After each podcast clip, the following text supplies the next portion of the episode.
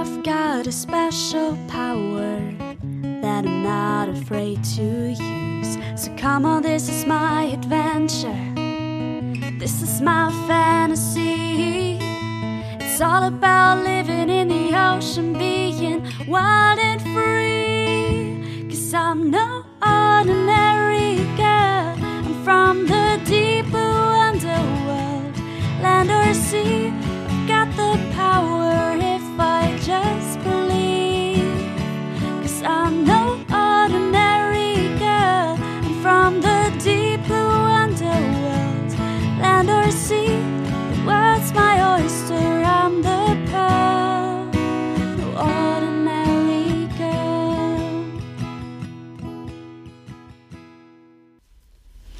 Hallo, Moin, herzlich willkommen bei den drei Meerjungfrauen. ich bin Anna.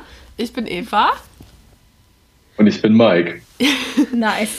Ja, wir haben heute wieder einen Gast am Start. Wir sitzen hier schon eine Stunde und versuchen die Technik hinzukriegen. Deshalb hört man ihn nicht ganz so 1A und deshalb kann es vielleicht auch sein, dass er uns einfach irgendwann, Verlässt. ja, mal gucken, ob wir bis zu deinem Part kommen, Mike, oder nicht. Wir lassen heute das Schicksal entscheiden. Ja, cool, dass du wieder dabei bist, Mike. Auch wenn, äh, ja, die Technik uns einen kleinen Strich durch die Rechnung macht, wie wir es eigentlich gerne hätten. Aber we'll see. Ja, wir werden sehen. Heute ist ja unsere 16. Folge und heute ist ja auch schon wieder Ende Oktober und deshalb haben wir heute eine besondere Folge und zwar unsere Grusel-Halloween-Folge. Woo. Ganz genau so. Und äh, wir wollen auch direkt starten und ich glaube, um uns so ein bisschen in Gruselstimmung zu bringen, hat Anna uns eine Geschichte mitgebracht, richtig? Richtig. Cool, dann start doch mal. Wir schreiben das Jahr 20 Millionen Jahre vor Christus. Es ist das Zeitalter des Miozän, lange vor dem Zeitalter des Menschen. Nord- und Südamerika sind durch das Meer getrennt, ebenso der asiatische und afrikanische Kontinent. Das Meer ist ein großer Ort. Vor einer Felsspalte inmitten der Karibik, wo wir uns gerade befinden, müssen wir jedoch vorsichtig sein. Denn es ist, es ist nicht unwahrscheinlich, dass wir dem größten Fisch, der die Ozeane belebt, über den Weg laufen. Wir schauen uns um. Ein großer Schatten taucht am Rande des Horizonts auf. Schnell verstecken wir uns in der Felsspalte. Wir fürchten uns, denn was dort auf uns zukommt, ist ein bekannter Schrecken des Ozeans. Der Schatten huscht über die Felsspalte hinweg. Es ist der Megalodon. Otodus bzw. Carcharocles megalodon genannt. Der größte Hai des Ozeans. Dieser ist ein extra, extra großes Exemplar. Er ist um die 18 Meter lang und scheint um die 50.000 Kilo zu wiegen. Anhand der Größe schließen wir, dass es sich eventuell um ein Weibchen handelt, da diese in der Regel größer sind als die Männchen dieser Art. Der Name dieses Hais bedeutet großer Zahn. Wir wissen es noch nicht, aber im Zeitalter des Menschen wird herausgefunden werden, dass ein Zahn eines Exemplars der bis dahin ausgestorbenen Art bis zu knapp 18 Zentimeter lang sein kann. Zum Vergleich, die Zähne des weißen Hais sind um die 5 Zentimeter lang. Der Mensch wird später herausfinden, dass der Megalodon vermutlich ähnliche äußere Merkmale aufweist wie der weiße Hai im Holozän, der Epoche der Menschen, jedoch nicht direkt verwandt mit diesem ist.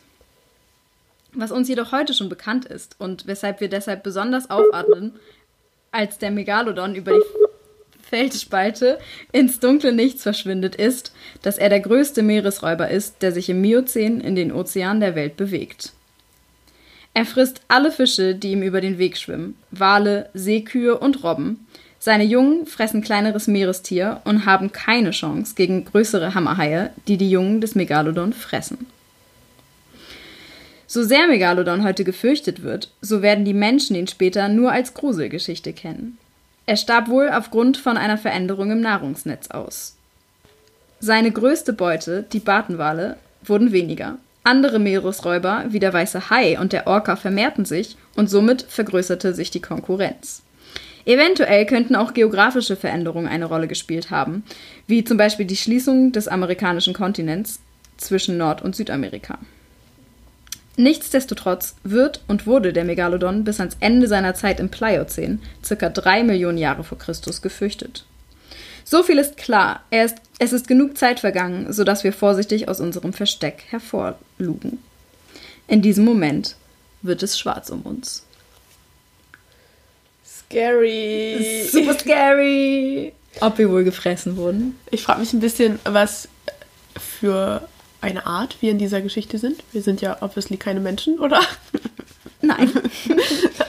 Im Miozän nicht. Ja, äh, gruselig auf jeden Fall. Aber das zeigt auch wieder, dass Größe nichts mit Überleben zu tun hat, richtig? Dass es auf das ganze Ökosystem ankommt. Yes. Gab es über den Megalodon nicht auch einen Film oder so? Vor ein paar Jahren? Kann sein. Ich weiß es nicht. Ich habe den nie Weiß gesehen. Vielleicht können wir das mal machen. Hm, Ja. 18 cm große Zähne. Na, weiß ich, wovon ich heute Nacht träume. Ja, stell dir mal vor, der ist 18 Meter lang. 18 Meter, das kann ich, also das ist, als, als Hai, stell dir das mal vor. Ja, das ist groß. Pottwale sind 18 Meter lang, oder? Ungefähr? Ja. Ich glaube schon. Also, sind die nicht größer sogar? Ich glaube, äh, ich kann mal so nebenbei Recherche betreiben. Ja, kann sein. Ja, auf jeden Fall super groß, riesige Zähne, super scary. okay, Pottwale werden tatsächlich sogar länger. Aber für ein Hai ist es halt richtig, richtig Groß. Ja. groß. Ja. Äh, wir haben zwischendurch Mike ein bisschen verloren, aber ist ja nicht so schlimm. Ist Mike wieder da? Die ganze Zeit habe ich mich einfach zwischendurch gemutet. Nice. Richtig Ah, gut. Da einfach keine Wunsch kommt oder so. Cool. Kennst du Ja. den Megalodon? Kanntest du den vorher schon? Ja, klar, als Dino-begeisterter Mensch kennt man natürlich auch den Megalodon. Nice. Dino-begeisterter Mensch. Ja, cool, Mike. Cool. Hast du den Film dazu gesehen? Auch nicht, oder? Nee, habe ich nicht gesehen. Nee. Ich glaube, Mac hieß der Film. Ja, kann sein. Boah, ich habe so wenig Ahnung von Filmen, ne? Das ist echt schrecklich. Ja, das war auf jeden Ja, Fall aber schon mal eine gute. Me- Meint ihr, so eine Megalodon-Population könnte sich jetzt im Ozean halten? Mm, ist halt schwierig zu sagen, ne? Ja. Bartenwale haben die gefressen, oder? Ja. Ja, wahrscheinlich nicht. Also es muss ja einen Grund gegeben haben, weshalb Ja. der ausgestorben ist und weshalb der weiße Hai weiter, ähm, also weiter besteht. Ja. Oder der Orca, die gibt es ja immer noch heutzutage. Und der weiße Hai hat sich ja gar nicht verändert in der Zeit.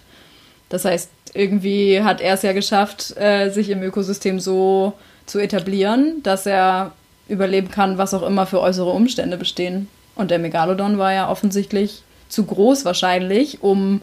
Also der, hätt, der muss ja wahrscheinlich ultra viel fressen, Ja, denke ich auch. um den Umsatz wieder wettzumachen. Aber das wäre spannend, das rauszufinden. Ich hätte gern so einen Simulator. na gut, nachdem wir jetzt über den Megalodon gesprochen haben, kommt als nächstes Mike mit seinem Thema. Was hast du für uns mitgebracht, Mike? Ich werde euch heute was über etwas Reales, Gruseliges erzählen oder ja gut, der Megalodon ist ja auch real, aber etwas, was in der heutigen Zeit existiert und zwar geht es um Geisternetze, Gruselig. die auch sehr gruselig sind und wenn nicht sogar mehr Beute erlegen können als äh, Megalodon. Ja. Gewagte These. Denn Aber die Studien dazu möchte ich sehen. Aber gut, ja. Naja gut, ähm, also erstmal vielleicht äh, klären wir, was äh, Geisternetze sind. Und zwar sind es einfach ähm, Fischernetze, die ähm, herrenlos sind, das heißt, die nicht mehr an irgendwelchen Schiffen oder Bojen festgemacht sind und einfach so quasi durchs Meer schwimmen. Und ähm, das Problem dabei ist, dass die halt einfach die ganze Zeit weiter fischen. Die fischen immer weiter und weiter, ohne dass der Fang irgendwann mal entleert wird.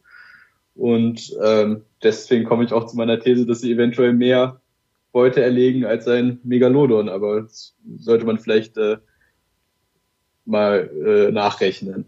Äh, genau, und von diesen Geisternetzen sind äh, vor allem Meeressäuger und äh, Seevögel ähm, quasi betroffen, die sich in diesen verfangen und dann halt letztendlich in den äh, Netzen ersticken, aber auch andere Fische und Schildkröten, was halt ein sehr großes Problem ist. Und ein anderes Problem ist, dass ähm, diese Netze vor allem aus Plastik hergestellt werden und dass das Plastik 400 bis 600 Jahre braucht, bis es äh, zersetzt wird und während dieses Zersetzungsprozesses äh, Mikroplastik und Weichmacher in die Umwelt abgeben, was dann letztendlich auch wieder durch die Nahrungskette zu uns auf den Teller kommt, sofern man denn Fisch isst. Und äh, früher war das nicht so ein schlimmes Problem, weil A, weniger gefischt wurde und B, vor allem waren die Netze halt einfach aus Naturmaterialien wie Hanf oder Leim und sind deswegen halt auch ähm, schneller zersetzt. Ähm, das Ganze sieht dann ähm, so aus, dass ähm, in der Nordsee zwei Drittel des Mülls, das äh, der Meer ist, ähm, Fischereigerät ist und das ähm, ein Viertel des Müll weltweit, der an der Oberfläche schwimmt, ähm, äh, Equipment quasi ist. Genau. Ähm, weltweit sind es dann ungefähr 1250 Kilometer Netz pro Jahr, die ins Meer gelangen. Äh, 1250 Kilometer, das ist ungefähr die Strecke von Berlin bis nach Rom. Und allein in der Ostsee gehen jährlich 5000 bis 10.000 äh, Netzteile verloren. Ähm, wie verliert man so ein Netz? Mag sich einige fragen, weil die ja ganz schön groß sind.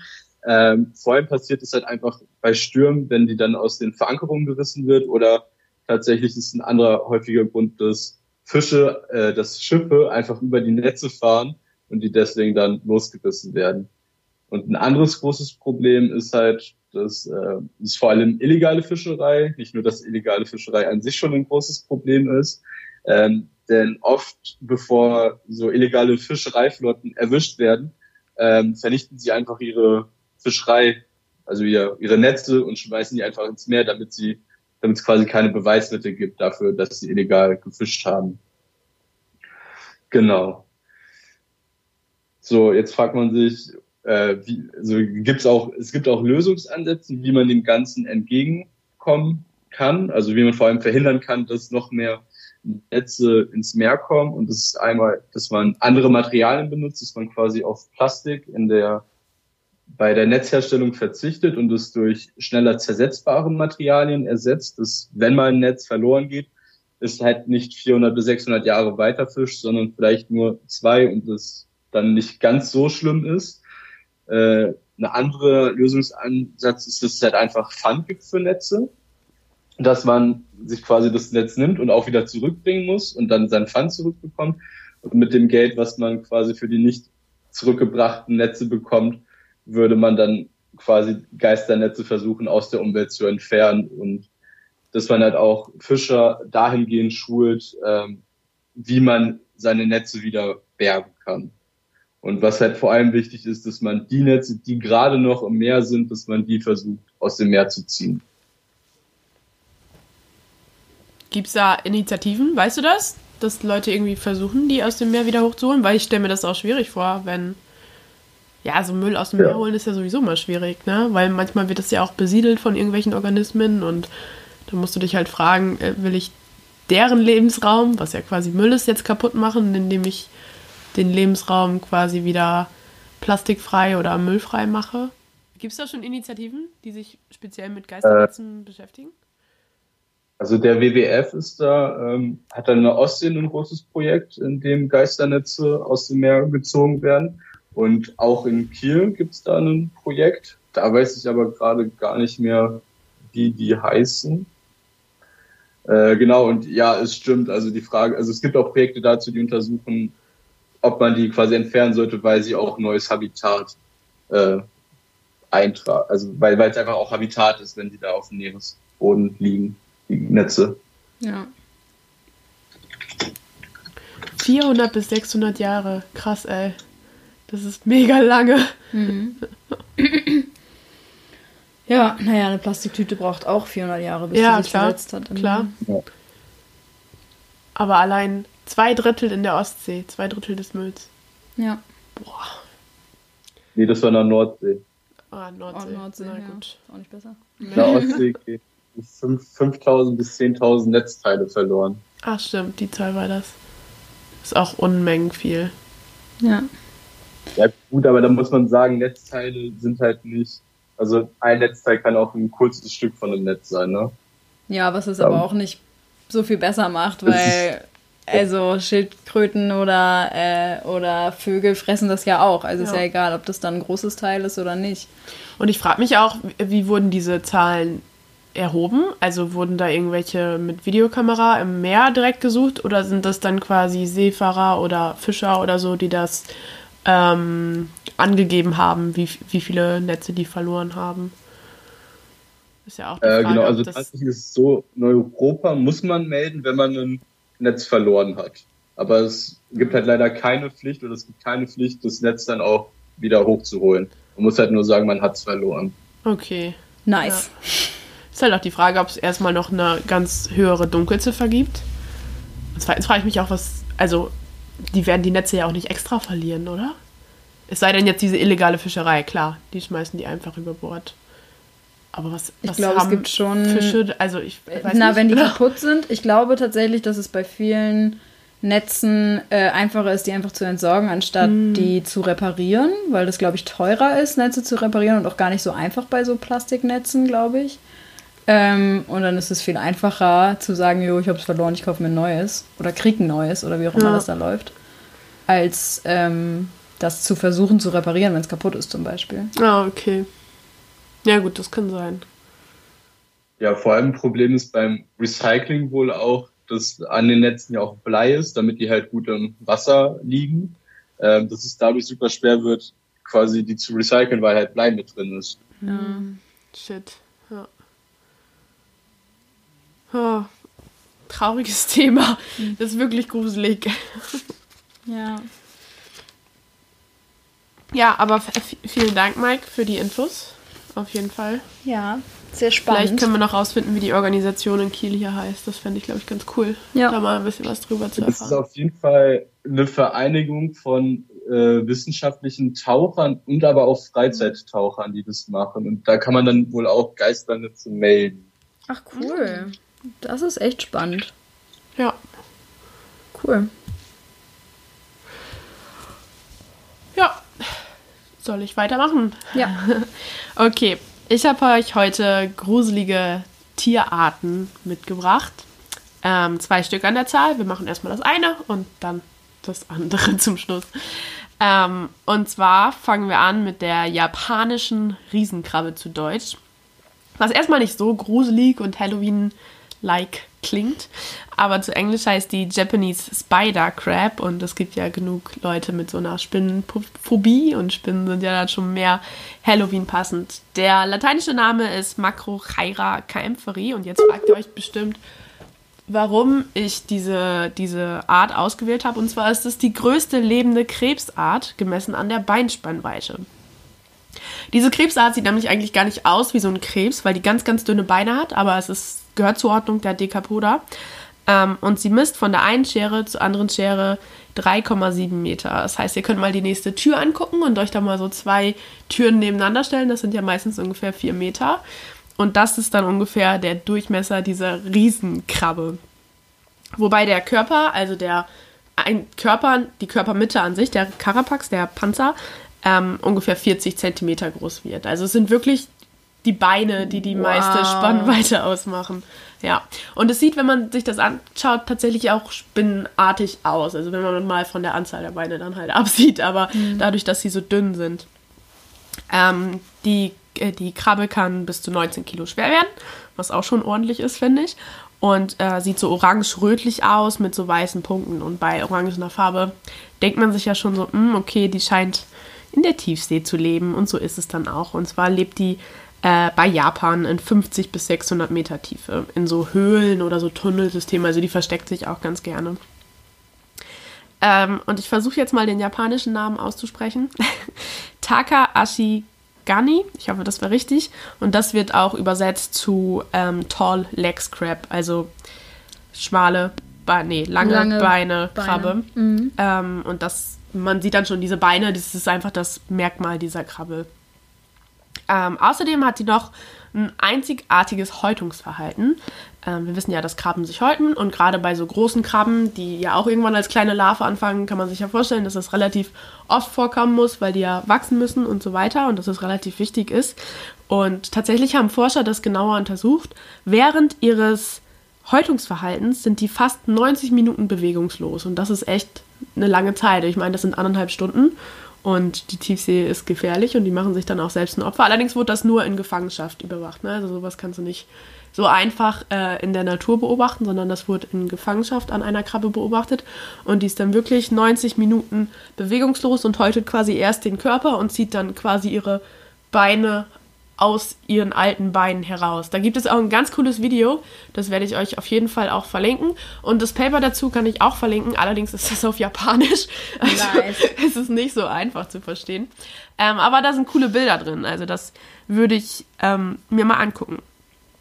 Und tatsächlich schützt der Panzer zwar gegen Feinde, aber was noch besonders ist an dieser Krabbe ist, dass die sich an ihre Umgebung anpassen, an ihrem Aussehen. Also die betreiben quasi Camouflage damit.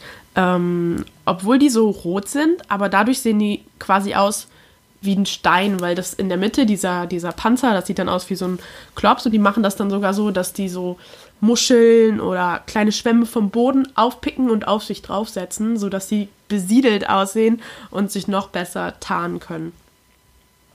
Ähm, ja, und sie frisst sowohl Pflanzenmaterial als auch Tiere. Und die wurden teilweise auch schon beim Aasfressen beobachtet, also nach sogenannten Foodfalls, haben wir schon öfter drüber geredet. Ähm, ja. Und in manchen Teilen Japans gilt diese Krabbe tatsächlich auch als Delikatesse, deshalb sind manche Populationen auch schon stark äh, befischt worden. Wobei seit einigen Jahren da auch gesagt wird, okay, in der Zeit, ich glaube, es war Januar bis April, sollen die nicht mehr gefangen werden, damit sich die Population eben erholen kann, weil in der Zeit eben diese Larven freigesetzt werden. Genau. Ähm, ich verlinke euch auf jeden Fall das Video. Es lohnt sich, die mal anzugucken. Und ja, generell vielleicht auch nochmal den Namen zu googeln, weil das ist echt unfassbar, wie groß die werden kann. Wobei man sagen muss, dass diese, diese 3,7 Meter Spannweite, das ist einfach das größte Exemplar, was man bisher kennt. Und die Fischer, die fangen meistens so Exemplare mit nur 1,7 Meter Spannweite, was ja auch schon ähm, ordentlich ist. Ja. Ja. Krass, ne? Riesig. Kanntest du die vorher? Ja, wahrscheinlich, ne? Ja. ja. Aber ich wusste nicht, dass die so groß sind.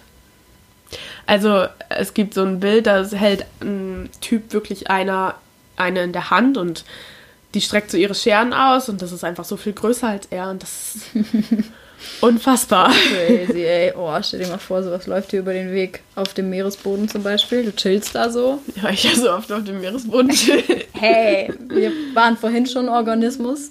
Wir können ja jetzt auch Ja, schon stimmt, wieder ein stimmt. Organismus sein.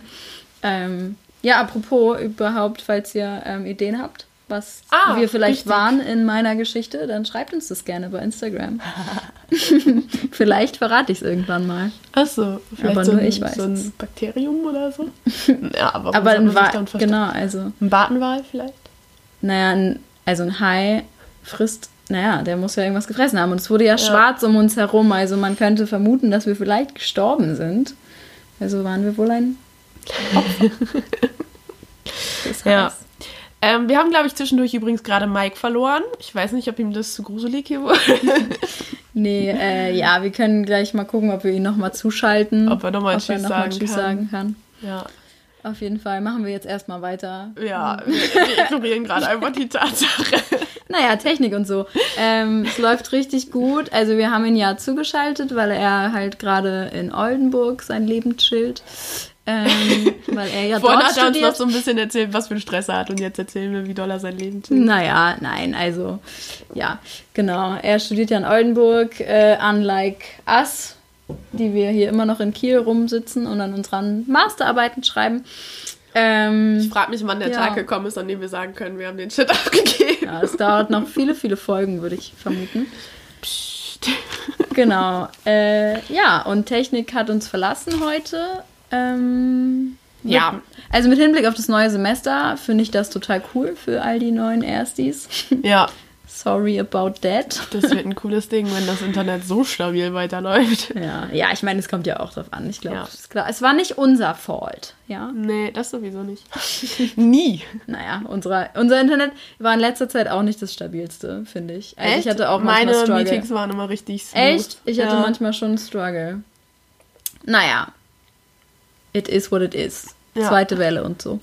Naja, egal. Let's hear about the new äh, Organismus. Genau, also Welchen? einen, einen habe ich ja noch mitgebracht, einen Ja. zum Gruseln. Und zwar ist das so ein, den kennt man glaube ich schon aus so Bildern, weil ist so ein cooles Bild ist. Und zwar ist das der Gespensterfisch. Den hast du auch bestimmt schon mal gesehen, richtig? Nicht? Maybe, vielleicht. Oh, cool. Ähm, na, den hast du bestimmt schon mal äh, gesehen. Ähm, zu Englisch heißt der Barrel Eye oder auch Spookfish, aber ich finde Barrel Eye können wir uns mal merken, weil Barrel heißt ja sowas wie Fass, Fass. richtig? Ja. Ähm, in dem Sinne steht das Fass für die Form, also so Zylinder, so ja, Zylinder ist das, ne? Also, ähm, Geometrie und so. Ähm, weil deren Augen nämlich so zylinderartig sind, also wie so eine Röhre sind die geformt. Und zwar gucken die nicht nach vorne, sondern nach oben. Und jetzt fragt man sich, okay, das ist ein bisschen weird, wenn die so durchs Wasser schwimmen, aber nach oben gucken. Und zwar ist deren Kopf transparent oben. Das heißt, man kann da, äh, die können quasi den Blick nach oben richten. Ähm, und zwar leben die in tropisch bis temperaten Gewässern im Atlantik, Pazifik äh, und im Indien, Indischen Ozean. Das ist nicht eine Art, über die ich jetzt rede, sondern eine ganze Familie.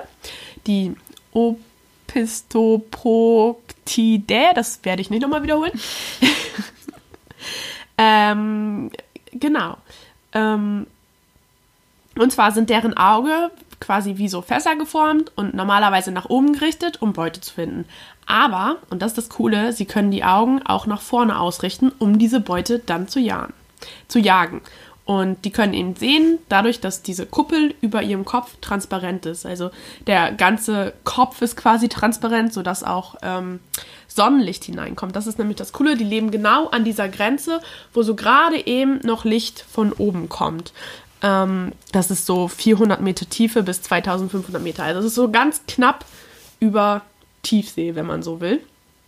Und somit nutzen die einerseits das Licht, was von oben einfällt, um die bei ihrer Beutejagd zu unterstützen, aber andererseits können die sich auch so ein bisschen tarnen, weil man kann sich das vorstellen, wenn man jetzt von unten auf die drauf guckt und dann kommt von oben dieses Licht und äh, manche haben nämlich eben Biolumineszenz noch dazu entwickelt und dann scheinen die so diffus und dann können die sich in diesem Licht quasi tarnen. Ähm, ja, das sind 20 verschiedene Arten, also das ist eine ganze Familie und die sind jetzt nicht so groß, wie man sich das vorstellt. Also die sind so 6 bis 20 Zentimeter. Ähm, es gibt eine Art, die ist auch 50 Zentimeter und meistens sind die so bräunlich und haben kleine Flossen, weil die gar nicht so gut schwimmen können müssen, sondern die liegen wirklich nur immer da im Wasser und gucken nach oben und warten, bis Beute schwimmt und dann klappen die ihre Augen, wenn man so will, nach vorne, um diese Beute zu erjagen. Ähm, genau. Und man merkt schon, die sind sehr gut an die Tiefsee angepasst. Ähm, deren Augen haben nämlich auch eine hohe Dichte des roten Seefarbstoffes Rhodopsin. Und wir wissen ja, dass Rot quasi die letzte Farbe ist, die quasi verschlungen wird im Wasser, wenn man es einfach ausdrücken will. Also Rot ist das, was man am längsten sieht. Ja. Richtig? Ja. Und die haben keine Zapfen. Zapfen im Auge, das sind ähm, Photorezeptoren in der Netzhaut von Wirbeltieraugen. Und die sind spezialisiert, spezialisierte Sinneszellen fürs Sehen bei Tageslicht und Farbwahrnehmung. Und man kann sich ja vorstellen, das brauchen die nicht. Also haben die auch wirklich keine Zapfen mehr. Aber dafür haben die eine sehr hohe Anzahl an Stäbchen im Auge. Das sind eben spezialisierte Sinneszellen bei geringer Helligkeit, fürs Nachtsehen oder eben fürs Dämmerungssehen.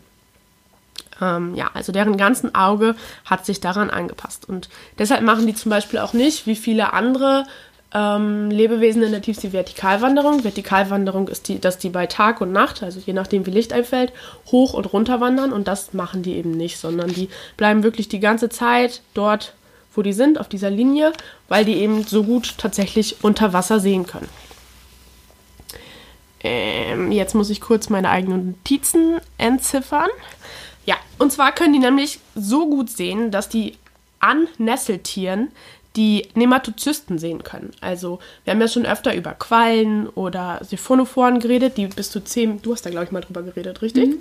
Die können bis zu 10 Meter lang werden und das sind wie so, quasi wie Quallen können die auch stechen, so. Und diese Fische, die können so gut sehen, dass sie diese Nesselzellen sehen können und denen das Futter daraus klauen können. Tatsächlich. Geil. Ja, also Forscher vermuten, dass das so ist.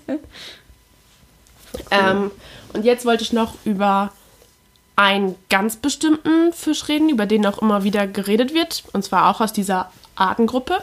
Das ist der Delichopteryx longipes. Der hat nämlich nochmal ganz besondere Augen. Das sind so einerseits diese Röhrenaugen, über die ich gerade schon geredet habe, die mit einer Linse versehen sind und nach oben gerichtet sind. aber der Fisch hat noch Sekundäraugen, also es ist quasi wie so ein anderes Paar Augen. Und die können von unten kommendes, beziehungsweise von vorne, so muss man sich das vorstellen, kommendes Licht auffangen und an einer kristallinen Spiegelschicht dann reflektieren und auf eine zweite Netzhaut werfen. Das heißt, dieser Fisch hat zwei Netzhäute und eine funktioniert mit einer Spiegel, also mit, mit so einer Spiegelschicht und die andere mit so einer Linse, also ähnlich wie bei uns Menschen. Und das ist bei ähm, Wibbelchen, das, äh, bei, das ist tatsächlich das erste Mal so beobachtet worden. Also es ist noch kein anderes Tier, bei dem das bekannt ist. Ähm, und da gibt es auch ein sehr cooles Video zu. Ähm, das werde ich auf jeden Fall auch verlinken, wie vom Embari-Forscher ein so ein Gespensterfisch entdeckt haben mit einer Kamera. Die versuchen auch den einzufangen, aber tatsächlich kann der so gut sehen, dieser Gespensterfisch, dass der aus dieser Röhre, mit denen die versuchen zu fangen, wieder nach oben wupp, rausfliegt. Ja. Ähm, und den Artikel zu diesem ganz besonderen von diesen Gespensterfischen mit dem Spiegelaugen verlinke ich euch auch. Ja.